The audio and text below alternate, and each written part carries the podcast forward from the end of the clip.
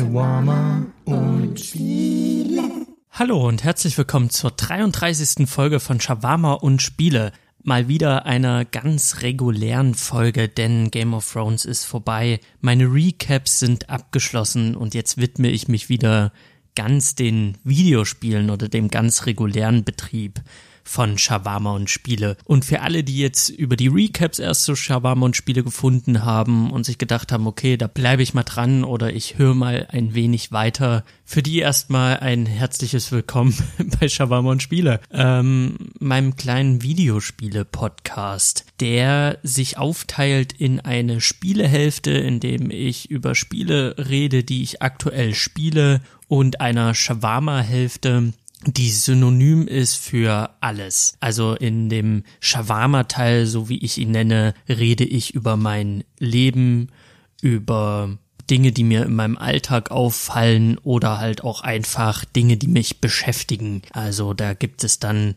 Geschichten aus meiner Vergangenheit, aber auch Geschichten wie Kinder in Kiwis beißen vor meinen Augen im Supermarkt oder einfach Geschichten, wie ich meine Geldkarte im Automaten äh, verloren habe und so weiter und so fort. Also es ist so ein bisschen Anekdoten-Podcast gepaart mit Spiele, immer aus dem Bauch heraus, immer nach Gefühl, keine großen Analysen, sondern einfach, wie habe ich das beim Spielen empfunden. Aber mein Interessengebiet geht ein bisschen über Spiele hinaus. Das heißt, manchmal denke ich mir auch, okay, du machst jetzt einfach eine Folge über ein Film, den du gerade gesehen hast und besonders gut fandest oder besonders schlecht. Oder ich mache mir einfach mal eine Special-Reihe, wo ich dann äh, Recaps mache zur aktuellen Staffel von Game of Thrones. Also ich mache das immer nach Gefühl. Ich habe mich nie wirklich festlegen wollen auf Videospiele. Videospiele sind das Hauptthema aber ich beschäftige mich mit äh, sehr vielen anderen Dingen und ich möchte darüber reden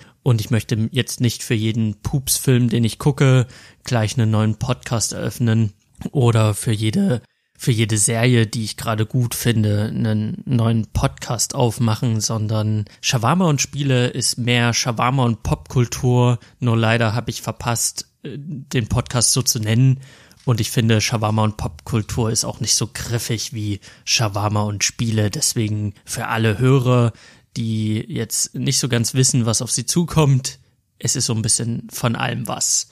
Und das werde ich auch weiterhin so beibehalten gegen alle Empfehlungen von Podcast-Gurus, die immer sagen, bleib an deinem Thema dran, mach ganz straight dein Ding äh, und äh, weich davon nicht ab. Ich werde weiterhin über Filme quatschen und über Serien und vor allen Dingen über Spiele. Und gerade ist es so ein bisschen schwierig gewesen für mich, weil ich angefangen habe mit Studieren. Ich habe parallel dazu angefangen, in einer Filmredaktion zu arbeiten. Das heißt, äh, ich habe eine 40 bis 50 Stunden Woche, so Minimum. Manchmal ist es auch ein bisschen mehr. Das heißt, meine Woche ist sehr, sehr voll. Ich muss immer gucken, dass ich irgendwie noch zum Studieren komme während der Arbeit, die mir sehr, sehr viel Spaß macht, die dann dafür sorgt, dass ich natürlich sehr den Fokus auf Filme habe, ich mich sehr viel mit Filmen dann beschäftige und dann auch während der Arbeit mir immer denke, oh, den Film wolltest du noch sehen, ah, den Film äh, musst du noch gucken. Und deswegen habe ich die letzten Wochen neben Game of Thrones ganz viele Filme gesehen, bin sehr weit weggerückt von Videospielen, weil ein Tag hat halt nur 24 Stunden und wenn ich studiere, arbeiten gehe, Filme gucke und nebenbei äh, Game of Thrones Recaps plane und dann noch die Bücher von Game of Thrones nachlese, bleibt keine Zeit für, für Videospiele, für dieses Medium. Und da habe ich jetzt gerade in den letzten Wochen, wo Game of Thrones einfach lief, in den letzten sechs Wochen gemerkt, du hast gar keine Spiele mehr gespielt. Und ich hatte auch gar nicht so das große Bedürfnis, weil immer wenn ich mal eine Minute Zeit hatte, habe ich die verwendet, um zu lesen, um einen Film zu gucken oder einfach um rauszugehen und den Kopf frei zu bekommen, die Batterien wieder neu aufzuladen, um dann weiterzumachen äh, mit dem, was ich gerade tue. Und es macht mir alles sehr viel Spaß. Es ist aber auch sehr, sehr viel. Und da bin ich gerade im Zeitmanagement sehr hinterher und ich habe auch festgestellt, nachdem die letzte Folge lief, nachdem ich meinen letzten, mein letztes Recap hochgeladen habe, dachte ich mir, okay, jetzt müsstest du eigentlich mal wieder zu den Spielen finden. du möchtest ja weitermachen mit Shawarma und Spiele und der Spieleanteil war jetzt die letzten Wochen einfach nicht vorhanden. Und auf meiner Suche nach neuen Spielen habe ich gemerkt, so richtig Lust auf Videospiele habe ich gerade nicht. Und das war für mich eine ganz neue Erfahrung, weil ich, seit ich denken kann, Videospiele spiele, seit ich denken kann, immer irgendein Spiel gespielt habe und so eine richtige Downer-Phase, also so eine richtige Phase, wo ich überhaupt gar keinen Bock auf Videospiele hatte, hatte ich bisher noch nicht. Ich bin 24 Jahre alt und ich wusste, dieser Moment würde irgendwann mal kommen, weil es ist ja normal mit allen Dingen, mit denen wir uns beschäftigen. Irgendwann hat man Phasen, da hat man keine Lust drauf oder man hat Phasen, wo man merkt, dass das einfach nichts mehr für einen ist. Und ich habe gewusst, dass der Moment kommt, aber ich wusste nicht, wie er kommt und dass er dann so plötzlich da ist und ich einfach da sitze und merke, okay, in den letzten sechs Wochen hast du dich so wenig mit Videospielen beschäftigt, also null. Du weißt nicht, was gerade aktuell auf dem Markt abgeht. Du weißt nicht, was gerade vor sich geht in der Branche. Du hast keine Ahnung, was du als nächstes spielen sollst. Du hast auch gerade keinen Bock, überhaupt was zu spielen. Ist es das jetzt gewesen? Musst du jetzt deinen Podcast an den Nagel hängen und oder umändern? Bist du jetzt gar nicht mehr auf dem Spieletrip? Ist es wirklich nur eine Phase, die du durchläufst oder bist du jetzt rausgewachsen aus der ganzen Nummer? Das waren so meine Überlegungen. Und die aufmerksamen Zuhörer lesen natürlich am Titel, dass ich mich wieder mit Videospielen beschäftigt habe. Wie der Einstieg dazu war, wie ich wieder reingefunden habe, das war sehr holprig. Aber dazu mehr im zweiten Teil von Shawarma und Spiele, denn das soll eine ganz reguläre Folge werden. Das heißt auch, es gibt einen Shawarma-Teil. Und für diesen Shawarma-Teil habe ich so ein bisschen hin und her überlegt, willst du wirklich über Rezo reden und die CDU und über Annegret Kramp Kamp Karam Pam Annegret Kramp Karrenbauer. Please, CDU, wählt doch bitte jemanden, der Kompetenz hat und einen Namen, den wir ordentlich aussprechen können, weil AKK klingt ein bisschen nach einer Weiterentwicklung von einer AK-47 und das ist irgendwie, wollen wir über CDU reden, dachte ich mir, aber dann, nee, nee, irgendwie ist es nicht das für den Shawarma-Teil. Ich meine, da gibt's nicht viel zu sagen. Ich halte Rezo nicht für einen Politikexperten. Er hat seine Meinung gesagt, das ist sein gutes Recht und das sollte Annegret Kamp-Karrenbauer auch wissen, dass das ein gutes Recht ist und dass du YouTubern das nicht verbieten kannst, ist auch ganz, ganz klar. Das Grundgesetz erlaubt uns einfach, dass wir in Wort, Schrift und alles, was uns zur Verfügung steht, sagen können, was wir wollen, solange wir halt nicht gegen andere Gesetze dabei verstoßen. Also zum Beispiel die Würde des Menschen ist unantastbar. Und das, was er einfach gesagt hat, ist, oder darum, worum es ging, dass er halt mit der Politik nicht zufrieden ist. Und das darf er sagen. Und wenn er dabei 10 Millionen Menschen Gehör findet, dann ist das ein ganz deutliches Zeichen für die CDU. Und da irgendwie da anzusetzen bei der Meinungsfreiheit war von ihr einfach unüberlegt. Ich glaube, das war auch in der Situation, wo sie vorher eine Rede gehalten hat. Also sie war schon so ein bisschen mental ausgepowert. Ich glaube, sie musste sich auch Fragen stellen und dann hat sie halt auf den letzten Metern an dem Tag, Abend, wie auch immer, dann noch diesen, diesen Satz rausgehämmert, dass man ja überlegen sollte, ähm, dass da irgendwie eine ähm, Meinungsmache vorliegt und dass man da irgendwie das regulieren sollte im Internet. Und das ist weder der richtige Weg noch sonderlich klug gewesen, dass sie das gesagt hat. Sie hat dafür auch sehr viel Kritik geerntet, zu Recht. Weil wenn ich jetzt hier meine politische Meinung äußere und mir hören 10 Millionen Leute zu, ja, dann ist es halt so. Aber deswegen kann man mir das nicht verbieten, nur weil man dementsprechend Reichweite hat. Aber wie gesagt, das ganze Thema, das wird von viel schlaueren Leuten durchgewurstelt. Und es gab auch diese Woche ein Thema, was ein bisschen mehr zu Shawarma und Spiele passt, so ein bisschen thematisch besser passt, auch zu den letzten Folgen und Wochen. Denn Kit Harrington hat sich in einer Erholungsklinik einliefern lassen. Der Darsteller von Jon Snow wegen Alkoholproblemen, wegen Stress, wegen,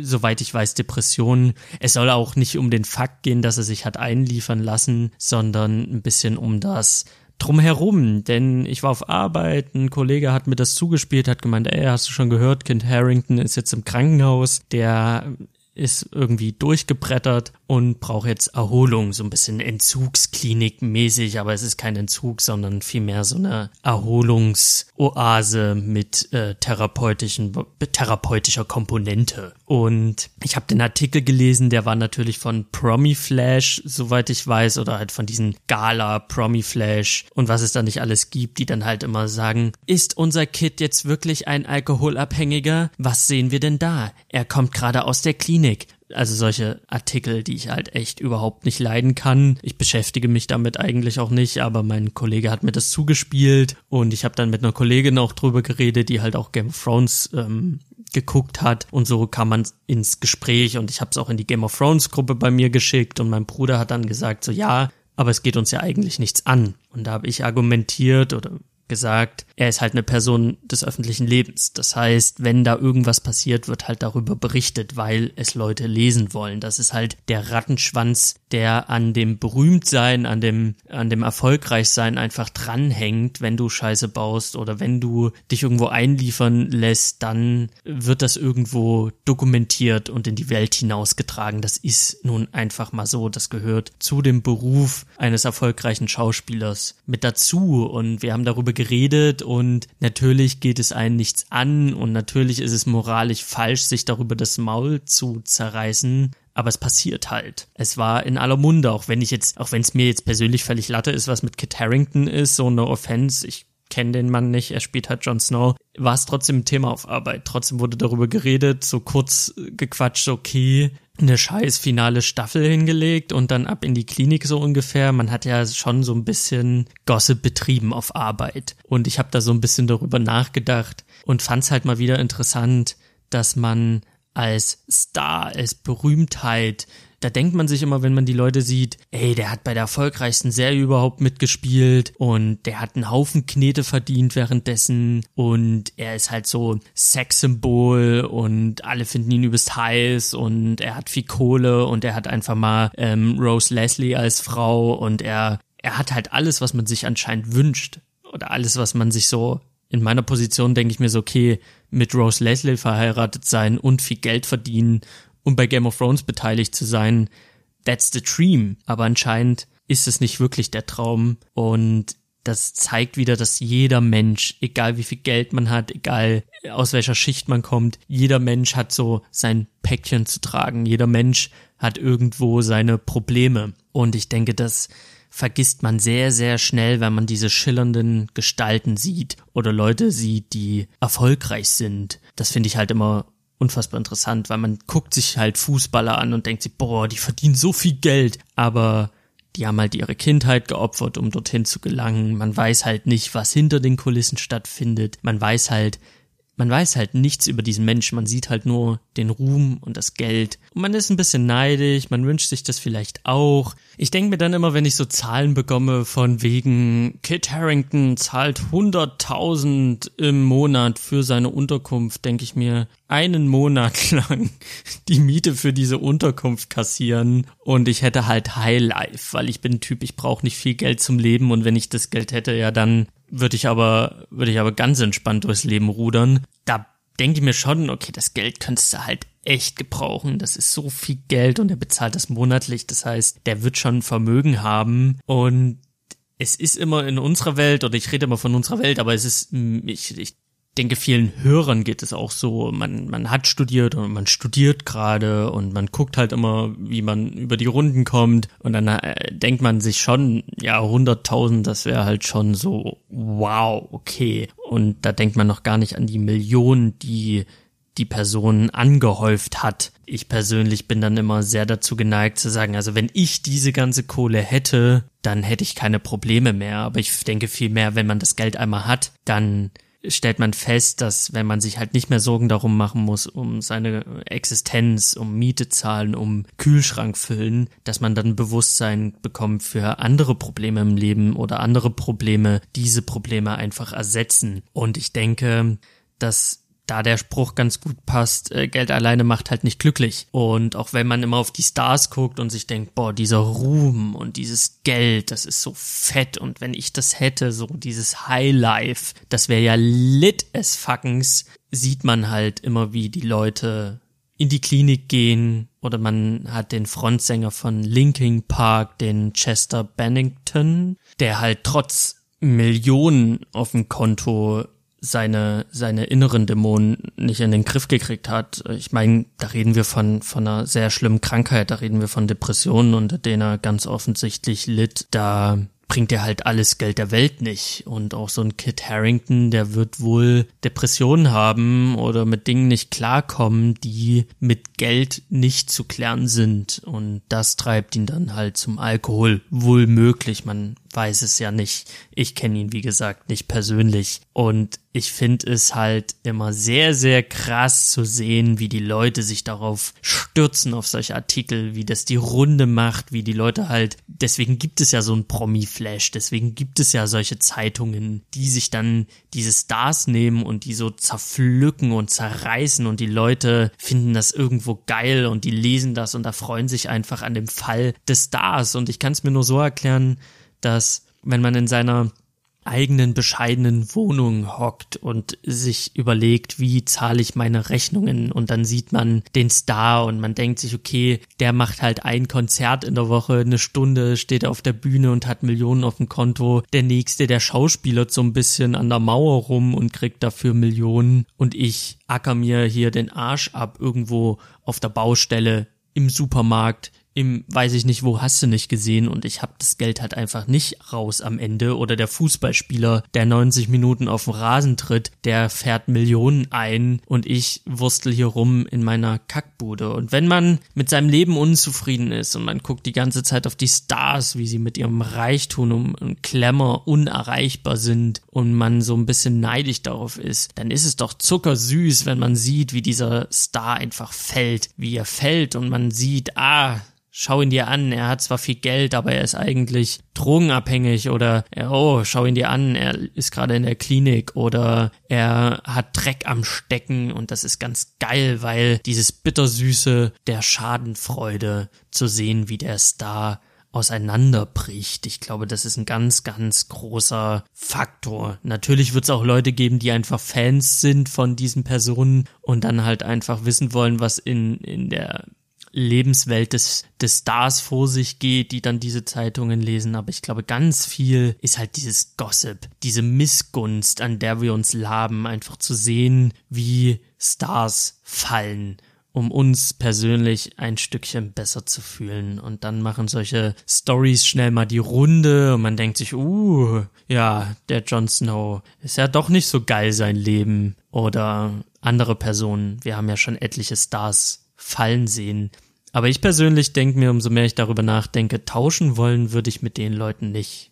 All das Geld, all der Ruhm. Ich bin ein Typ, natürlich ist es schön, gefeiert zu werden. Natürlich ist es schön, viel Geld zu haben. Aber stellt euch einfach vor, ihr geht aus der Haustür und alles, was ihr tut, wird beobachtet und dokumentiert von Leuten. Ihr geht zum Supermarkt und da steht jemand und fotografiert euch. Ihr geht irgendwie schick essen mit äh, einer Person, die ihr cool findet und ihr werdet dabei fotografiert und beobachtet. Ich glaube, das ist eine unheimliche Belastung. Wenn ich daran denke, ich ich würde es nicht wollen. Für kein Geld der Welt. Ich gehe halt manchmal zum Supermarkt um die Ecke und denk mir, du ziehst dich jetzt nicht schick an, sondern gehst halt einfach mit deinen Schlabberklamotten, weil du brauchst halt einfach nur äh, eine neue Packung Haferflocken, um frühstücken zu können. Und wenn du dann halt so übelst verschallert dort in den Supermarkt läufst und tausend Leute beobachten dich und fotografieren dich und wollen am Ende noch ein Interview oder ein Autogramm und ich hätte da keinen Bock drauf. Ich glaube, das ist, äh, man stellt sich das immer geiler vor, als es am Ende ist. Ich will halt anonym in meinen Supermarkt laufen und mit Schlabberklamotten, ohne dass irgendwie am nächsten Tag in der Zeitung steht, Salim Kabara von Shawarma und Spiele. Ist er jetzt abgestürzt? Hat er ein Alkoholproblem? Hat er da einen Fleck auf seiner Jogginghose? Ja, hab ich, weil ich Pizza gefuttert hab, während ich mit meinem MacBook im Bett lag und es ist einfach sau schwer mit einem MacBook auf dem Bein. Du guckst eine Serie, einen Film, dabei futterst du Pizza, da, da kleckerst du halt mal. Und da achte ich halt nicht drauf. So für diesen kurzen Moment Supermarkt. Aber darauf müsste man dann, glaube ich, achten. Oder man steht halt wirklich so sehr drüber, dass es einen alles gar nicht juckt, wenn Leute über einen quatschen. Also diese unfassbar dicke Haut, die man dafür braucht. Aber ich weiß nicht, ob ich die hab. Vielleicht habe ich die ein Stück weit, aber nerven würde es einen dann sicher trotzdem irgendwann. Und deswegen, ja, sollen die Leute viel Geld haben und Ruhm. Ich bin einfach damit zufrieden, mit meiner Jogginghose in den Supermarkt zu gehen und niemand erkennt mich. Und es ist gut so, wie es ist. Und natürlich könnte man immer ein bisschen mehr Geld gebrauchen, aber tauschen wollen mit einem Kit Harrington, der gerade mit Alkoholproblemen im Krankenhaus ist, no fucking way. Und da denke ich mir mal, eigentlich geht's dir gut. Klar, es könnte immer ein bisschen mehr sein, aber wem geht's nicht so? Ich glaube, ihr Hörer da draußen, ihr werdet jetzt sicher dasselbe denken und euch denken, ja, na klar, 100.000 im Monat Tschüssikowski Studentenkredit, ich kann's auch so, aber ja, finde ich, fand ich so, habe ich so ein bisschen drauf rumgedacht, so die letzten Tage, äh, auf diese ganze äh, Geschichte, Geld, Ruhm, weil ich persönlich jetzt sage, ich würde nicht tauschen wollen, aber es gibt natürlich Momente, wo ich mir denke, boah, das wäre fett. Stell dir vor, du wärst mega erfolgreich, hättest viel Geld und ganz viele Probleme würden sich einfach in Luft auslösen, weil du das Geld hast. Und wer will nicht bejubelt und gefeiert werden? Ich glaube, wir alle wollen das irgendwo, diese Bestätigung. Aber die Schattenseiten, die darf man dabei nicht vergessen. Und ich glaube, das ist immer so ein Punkt, dass wenn ich daran denke, wie geil das wäre, tue ich mir immer wieder vor Augen führen, okay, es hat natürlich auch Schattenseiten. Und vielleicht ist es auch gerade ganz gut so, wie es ist. Oder ich kann gerade froh sein, dass es so ist, wie es ist. Ja, das waren meine Gedanken der Woche. Vielleicht hätte ich den Podcast so nennen sollen? Gedanken der Woche und Spiele. Hört sich nicht gut an, oder? Dinge, die mir im Kopf rumschwören und Spiele. Nee, ist schon gut so. Shawarma und Spiele passt schon so. Falls ihr irgendwann mal Themen haben solltet, dann immer raus damit. Ihr könnt mich auch mit Fragen löchern. Steuert einfach meinen Instagram-Account an, Shawarma und Spiele. Oder ihr schreibt mir unter salimspodcast at gmail.com oder ihr geht auf iTunes, hinterlasst mir da eine Rezension, die würde mir mega weiterhelfen. Könnt einfach mal sagen, was euch gefällt, was euch nicht gefällt. Und damit kommen wir zum Spieleteil von Shawarma und Spiele, den es immer noch gibt, obwohl ich das ein bisschen angezweifelt habe die letzten Tage und Wochen, weil ich mir nicht sicher war, was spielst du überhaupt? Wie findest du zurück zu deiner Leidenschaft? Findest du überhaupt noch zurück zu deiner Leidenschaft? Und dann kam Humble Bundle. Humble Bundle finde ich eigentlich ganz cool. Also oft finde ich die Angebote nicht ganz so gut, aber in dem Humble Bundle Monthly Abo, das gibt's für 12 Euro oder 12 Dollar, das sind so 11 Euro und paar zerquetschte, die man da zahlen muss. Ähm, es ist monatlich kündbar, bekommt man immer ein Spiel, meistens einen älteren, größeren Titel und dann halt vier, fünf weitere Indie-Games, die meistens, finde ich, ziemlich sinnlos sind. Und ich habe ab und zu habe ich das mal gemacht. Ich habe das gemacht, um Dark Souls 3 plus DLC zu bekommen für 12 Euro nochmal für den PC, weil ich es nur am an der PlayStation 4 hatte und ich wollte es halt nochmal mit 60 FPS spielen. Ich habe es gemacht, um mir Total War Warhammer zu holen. Das gab es da auch für 12 Dollar äh, im, für, für dieses Paket. Und ich habe mir für diese 12 Dollar jetzt auch Call of Duty Black Ops 4 geholt, weil ich da einfach Bock drauf hatte. Es war diese Starter-Edition ohne Zombie-Modus, was nicht schlimm war, weil ich den Zombie-Modus nicht so interessant finde und ich eher Bock hatte auf den Online-Modus und auch auf Blackout. Ich habe es in meiner Battlefield-Folge schon gesagt, dass ich Call of Duty auf jeden Fall anpeile noch zu holen und zu testen und halt zu gucken, was mir jetzt so besser gefällt oder worauf ich so mehr Bock hab weil ich war schon immer mehr so der Battlefield-Spieler, aber ich war Call of Duty nie abgeneigt. Also ich war nie irgendwie dem Lager Battlefield und ich lasse nichts anderes zu. Ich habe immer versucht, irgendwie beides zu holen, aber meine Tendenz war immer, immer Battlefield. Und dann habe ich mir das Call of Duty geholt und ich habe in meinem Leben schon so viele Call of Duties gespielt und immer im Online-Modus, selten mal eine Kampagne gezockt, weil die Kampagnen, die waren mir halt meistens immer zu dumm. Die letzte Kampagne, die ich gespielt habe, habe, war World War II und das war mir sehr Soldat James Ryan, aber irgendwie auch es war halt Call of Duty. Es war cool. Es war aber auch nichts herausragendes. Ich hole mir auch kein Battlefield, um die Kampagne zu zocken. Also ich habe das in meinem Battlefield Podcast schon angesprochen. Ich finde, es gibt halt Singleplayer-Shooter, die sind genial. Das ist ein Bioshock, das ist ein Wolfenstein, aber Call of Duty und Battlefield gehören da für mich absolut null dazu. Das sind Spiele, die hole ich mir in aller allererster Linie für den Online-Modus und wenn da irgendein Update läuft und ich kann gerade nicht online spielen, dann gucke ich in die Kampagne rein oder ich sage, okay, das World War II, da gefällt mir halt das Setting so sehr, dass ich jetzt einfach wissen will, wie haben sie diese Geschichte aufgebaut, wie sie, wie erzählen sie die Geschichte und zockt dann halt die Kampagne, denn das war so der große Aufreger, dass Black Ops 4 einfach keine Kampagne hat. Da haben sich viele Leute darüber beschwert. Und für mich war das halt völlig egal, weil ich kaufe diese Spiele ja sowieso nur für den Online-Modus. Und ich habe es mir geholt und ich habe es erstmal liegen gelassen, ich habe es installiert und ich war halt noch so in Game of Thrones drinne und in dem ganzen Recap-Ding, das was ich am Anfang der Folge erzählt habe und hatte nicht so wirklich das Interesse das zu spielen. Und irgendwann, als das alles vorbei war, dachte ich mir, okay, du startest jetzt mal mit Videospielen und du startest jetzt mal mit dem Black Ops 4. Und ich habe angefangen zu spielen und es war einfach, ich weiß nicht, ob ich es nicht mehr gewöhnt war. Es war aber unfassbar schnell und hektisch. Ich, das ist Call of Duty, das ist mir schon klar und eigentlich bin ich daran gewöhnt. Aber in diesem Moment hat alles nur geruckelt und ich dachte mir, liegt es vielleicht an meinem Rechner. Ich habe die FPS während des Spielens geprüft und ich war immer so im oberen 70er, 80er FPS-Bereich. Also eigentlich hätte das flüssig laufen und es lief auch flüssig, aber diese, diese Bewegung, wie er damit, man sieht ja nur die Waffe, es ist ja ein Ego-Shooter, dieses Hin- und Herruckeln, um dieses Laufen der Spielfigur zu simulieren, das hat mich so gestresst und es war so schnell und ich habe das nach einer halben Stunde wieder ausgemacht und dachte mir, okay, was ist, was geht ab?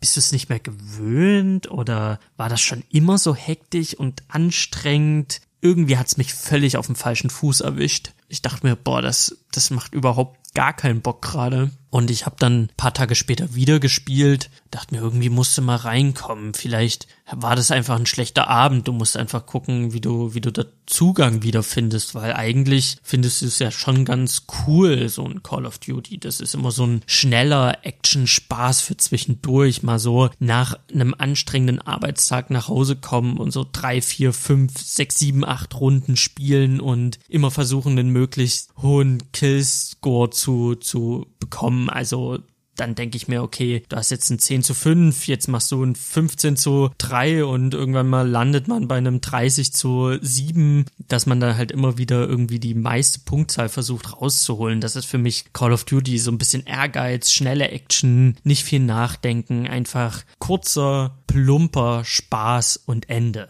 Und das hatte so überhaupt nicht für mich funktioniert. Und dann bin ich in dem Blackout-Modus und habe festgestellt, das ist doch, das ist alles Krütze. Nee, irgendwie gefällt mir das nicht. Das ist, äh, ah, nee, nee, nee, nee, nee. Und hab halt Call of Duty erstmal beiseite gelegt und war so für mich, okay, du hast keinen Bock, alte Spiele zu spielen, die im Regal stehen, du hast keinen Bock auf das neue Spiel, du hast gerade einfach keinen Bock auf Videospiele. Und da macht das gerade wenig Sinn. Und dann kam Lou um die Ecke und Lou hatte Gries schon eine ganze Weile auf dem Schirm und dachte sich, ich hol mir das jetzt. Gries ist runtergesetzt auf Steam, es kostet nicht mehr 17 Euro, sondern nur 11. Jetzt schlag ich zu. Und sie hat Gries gespielt und ich hatte auch immer Interesse an Gries und da dachte ich mir dann, okay, jetzt, jetzt spielst du halt einfach Gries. So Call of Duty fandst du kacke, du hast gerade überhaupt gar keinen Bock auf Videospiele, du spielst jetzt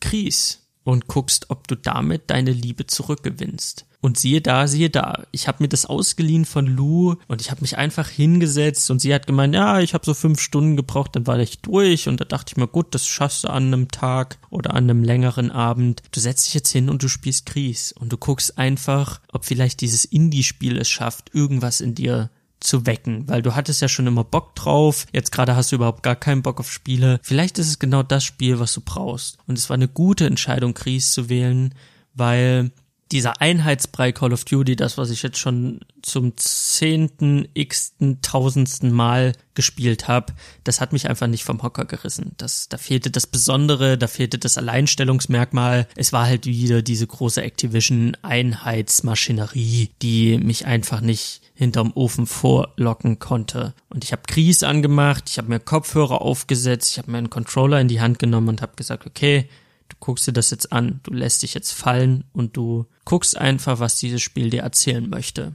Und dieses Spiel fängt an mit Gries, eine junge Dame, eine Frau, ein Fabelwesen, ich weiß es nicht so ganz genau. Und sie singt und sie singt sehr schön und ich habe mich sofort im ersten Moment, das wusste ich halt schon vorher, wie dieses Spiel aussieht, aber es dann nochmal zu spielen war nochmal ein ganz anderes Gefühl. Ich habe das gesehen und dachte mir, dieses Spiel ist einfach schön.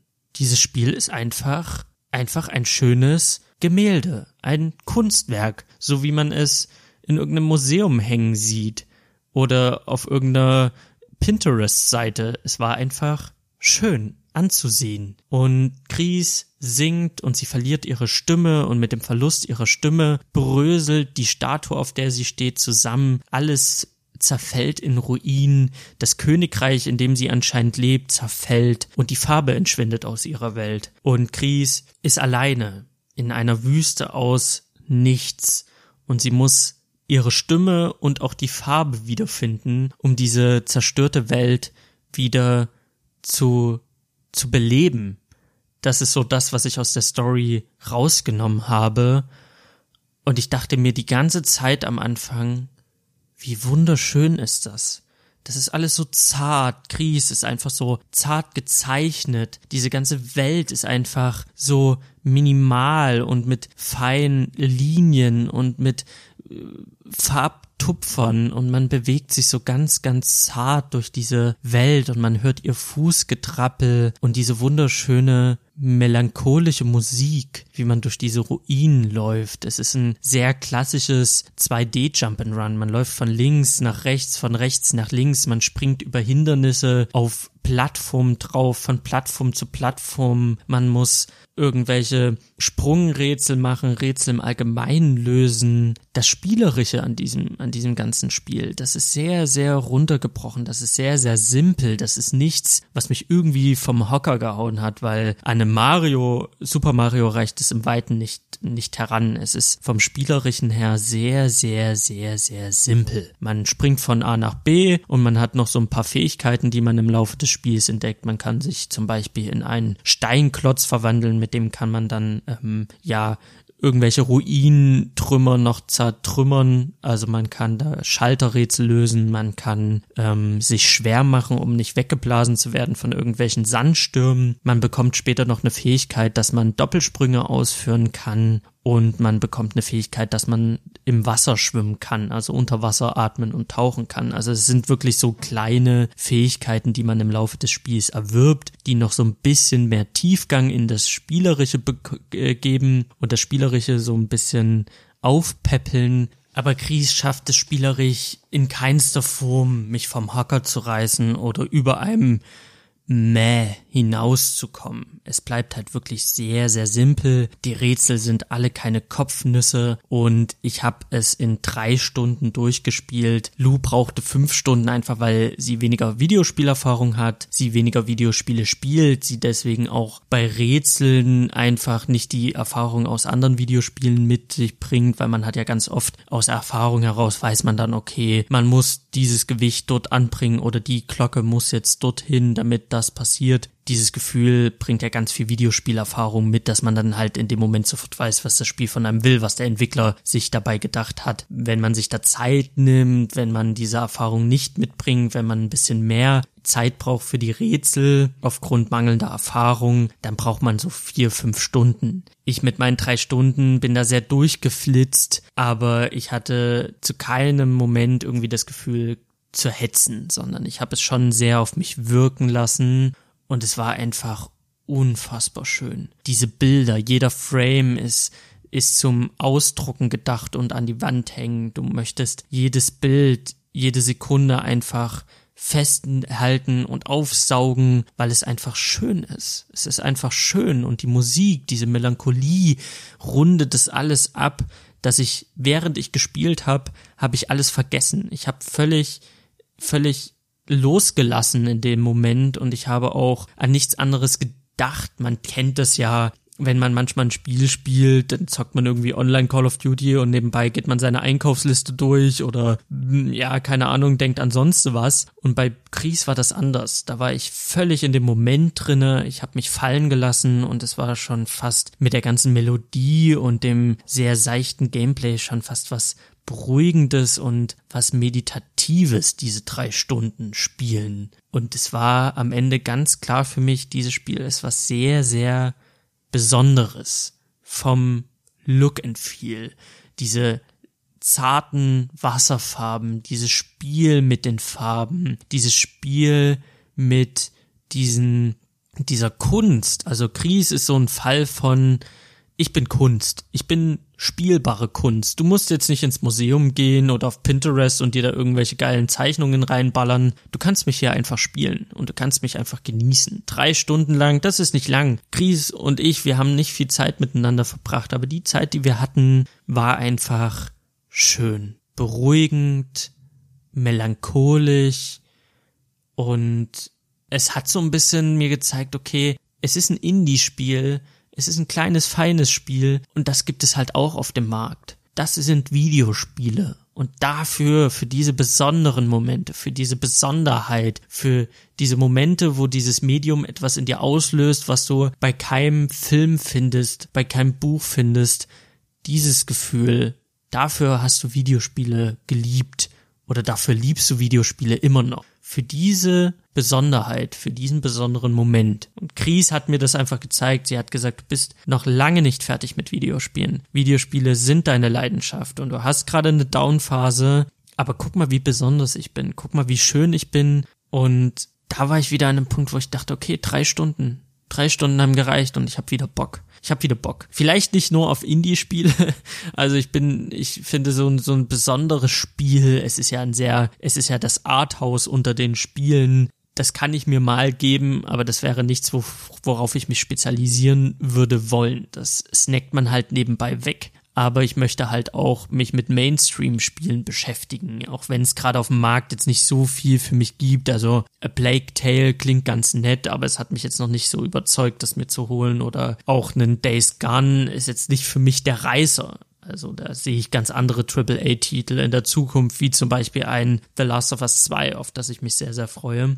Und diese Indie-Spiele äh, muss ich mir nicht die ganze Zeit geben. Aber Gries war so diese extra Portion Besonderheit, diese extra Portion, ich bin anders als alles, was du kennst, um mich wieder ins Boot zu holen, um mir zu zeigen, dafür liebst du Spiele, weil sie halt das können, weil sie dieses Gefühl in dir auslösen, weil du drei Stunden lang auf dem Bildschirm starrst und dir denkst, wie wunderschön ist das alles, weil du im Nachhinein googelst, wer hat die Musik gemacht, wie kannst du irgendwie dir diese Musik in deine Playlist holen, damit du diese Musik weiterhören kannst. Also all diese Sachen, die da drumherum sind, die haben mich einfach wieder zurückgebracht zu spielen. Und danach habe ich mir gedacht, komm, jetzt spielst du auch nochmal eine Runde Call of Duty am nächsten Tag. Und ich habe angefangen zu spielen und dachte mir so, ja, es ist halt Call of Duty. Jede Waffe fühlt sich gleich an. Äh, zwischen den Waffenklassen gibt es nur marginale Unterschiede. Also ob ich eine MP spiele oder mit, einer, mit einem Sturmgewehr spiele, da ist schon ein Unterschied. Aber in den, in den Klassenwaffen selber fühlt sich jede Waffe gleich an. Das ist nun mal kein Battlefield. Da hat Battlefield einfach Nasen vorne, also wirklich 15 Nasen weit vorne ist da Battlefield einfach, was die Waffen, was das Waffengefühl angeht, was den Waffensound angeht, was die Spielvarianz angeht, ist Battlefield einfach für mich der König in dem letzten Shooterjahr gewesen. Da kommt Call of Duty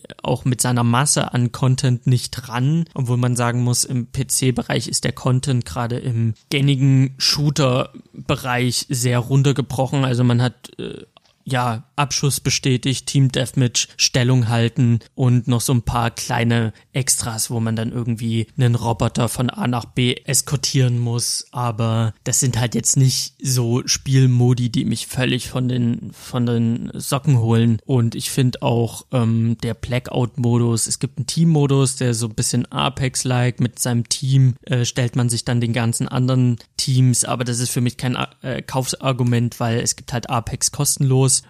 Und der Einzel-Blackout-Modus ist halt für mich als einsamer Wolf eine coole Sache, aber das ist halt auch nichts, was mich jetzt völlig vom Hocker gerissen hat im Gesamten. Das ist für mich ein Spiel, das snack ich halt abends mal so weg. Ich komme von Arbeit, ich setze mich nochmal hin eine Stunde, mach mir einen Podcast an, baller ein bisschen rum und gut ist. Es ist aber nichts, was mir jetzt lange in Erinnerung bleiben wird. Auch das neue Call of Duty da, was da ankommt, wird für mich auch nur ein weiteres Call of Duty sein, was ich irgendwann spielen werde, weil es ja auch irgendwo Spaß macht, so dieser kurze, schnelle Spaß. Aber es war nicht das Spiel, was ich gebraucht habe, um meine Liebe für Videospiele neu zu entflammen, um mich wieder reinzufinden in diese ganze Spielewelt. Was ich gebraucht habe, war so ein sehr besonderes Spiel wie Gries. Etwas, was mehr Kunst als Spiel sein möchte und was mir so ein bisschen mehr Besonderheit gibt und mir einfach zeigt, okay, das ist es es gibt dieses weite Spre Spektrum in dieser Spielebranche und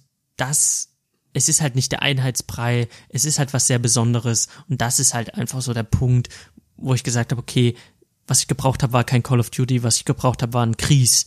Und dafür bin ich Gries auch irgendwo dankbar und ich finde es ganz toll und ich habe es jetzt gespielt. Und ich weiß, ich werde Gries nie wieder spielen, aber ich werde mich immer daran erinnern, ey, du hattest mal eine Phase, da fandst du Videospiele irgendwie gerade sehr uninteressant und dann hast du Gries gespielt und es hat dich irgendwie wieder reingezogen und jetzt freue ich mich einfach auch mehr auf Titel, die da kommen werden und ich habe mich so ein bisschen wieder zurückgefunden in diese ganze Spielekiste. Und ich würde am Ende auch sagen, Gries ist ein Spiel, das würde ich allen empfehlen, auch Leuten, die mit Videospielen nichts am Hut haben, weil es spielerisch nicht sonderlich schwer ist. Es ist aber einfach Kunst. Es ist ein schönes, schönes Spiel, was einfach ein sehr, sehr geniales, überragendes Art-Design hat. Und es kostet gerade 17 Euro. Und wenn es da irgendwie mal im Angebot ist, dann sind das 10, 11 Euro, die man dafür plecht. Und dafür bekommt man einfach drei Stunden etwas sehr, sehr Besonderes. Und ich finde, wenn du in ein, in ein gängiges Kino gehst und dir ein Star Wars reinballerst oder so ein Avengers, dann zahlst du halt auch deine 18 Euro und hast dann halt drei Stunden den Film und so hast du halt für 11 Euro drei Stunden Gries, wo du interaktiv noch ein bisschen mehr machen kannst. Also von daher finde ich die 10 Euro, 11 Euro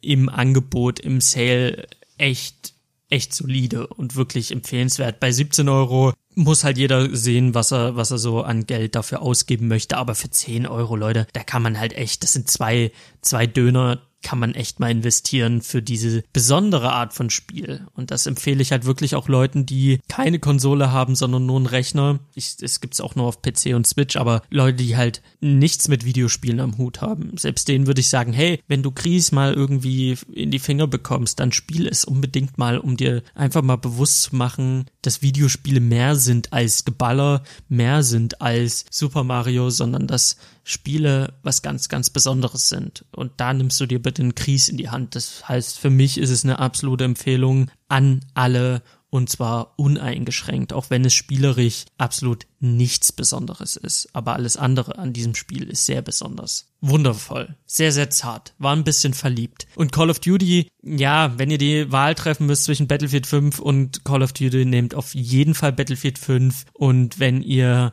wenn ihr sagt, okay, ich brauch, will ein bisschen, bisschen entspannte Action und Battlefield ist mir zu groß, ja, dann habt ihr Call of Duty höchstwahrscheinlich schon gekauft. Also Call of Duty, ja, ich kann das jetzt nicht so krass empfehlen. Für mich ist es, ist es ein ein solider Shooter mit viel Online-Content, der auch Spaß macht, keine Frage. Aber es ist nun mal so, wenn du einen Call of Duty gespielt hast, hast du alle Call of Duties gespielt. Die Killstreaks sind dieselben wie immer. Die Maps sind anders, aber die Waffen fühlen sich alle gleich an. Du hast diese ganzen, die ganzen äh, Einheiten, die du aus Black Ops 3 schon kennst oder so. Diese, jeder Soldat hat so einen Special Move, aber das, das macht jetzt das macht dieses Küken auch nicht fett. Also es ist, es ist nun mal Call of Duty. Es ist halt das alles, das, was du jedes Jahr bekommst. Es ist nichts, nichts Besonderes, nichts, was mich irgendwie vom Hocker gerissen hat. Und ich glaube, das nächste Call of Duty wird genauso.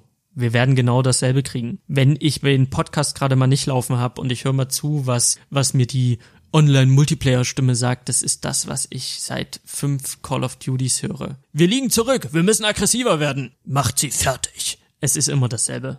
Und das ist nicht das Spiel, was ich gebraucht habe, um wieder zurückzufinden zu meinen geliebten Videospielen. Aber so viel zum Thema Videospiele. Es war ein bisschen holprig, das gebe ich zu, aber wir haben es durchgezogen bis hierher. Und ich denke, ich werde mich in den nächsten Tagen ein bisschen umgucken nach neuen Spielen, nach Spielen, über die ich reden will. Vielleicht hole ich auch einfach ein paar Spiele nach, die auf meinem Pile of Shame sind. Vielleicht äh, werde ich mir Notizen mal machen zur Abwechslung, ein bisschen strukturierter voranzugehen. Vielleicht bleibe ich aber auch einfach aus äh, darauf, ähm, einfach das zu sagen, was mir so in meinem Kopf vor sich geht. Ich weiß es nicht. Wir werden uns wohl alle überraschen müssen. Und damit habe ich wieder mal alles gesagt, was ich sagen wollte. Ich wünsche euch einen wunderschönen Morgen, einen wunderschönen Mittag, einen wunderschönen Abend. Ähm, vielen, vielen Dank fürs Zuhören. Schreibt mir eine Rezension auf iTunes, kommt auf meine Instagram Shawarma und Spiele Seite und schreibt mir einfach, was euch so bewegt, was ihr so wissen wollt von mir oder was ihr so für Themen im Blick habt, die ihr euch gut vorstellen könntet für Shawarma und Spiele. Und damit verabschiede ich mich. Tschüss, bis zum nächsten Mal. Shawarma und Spiele.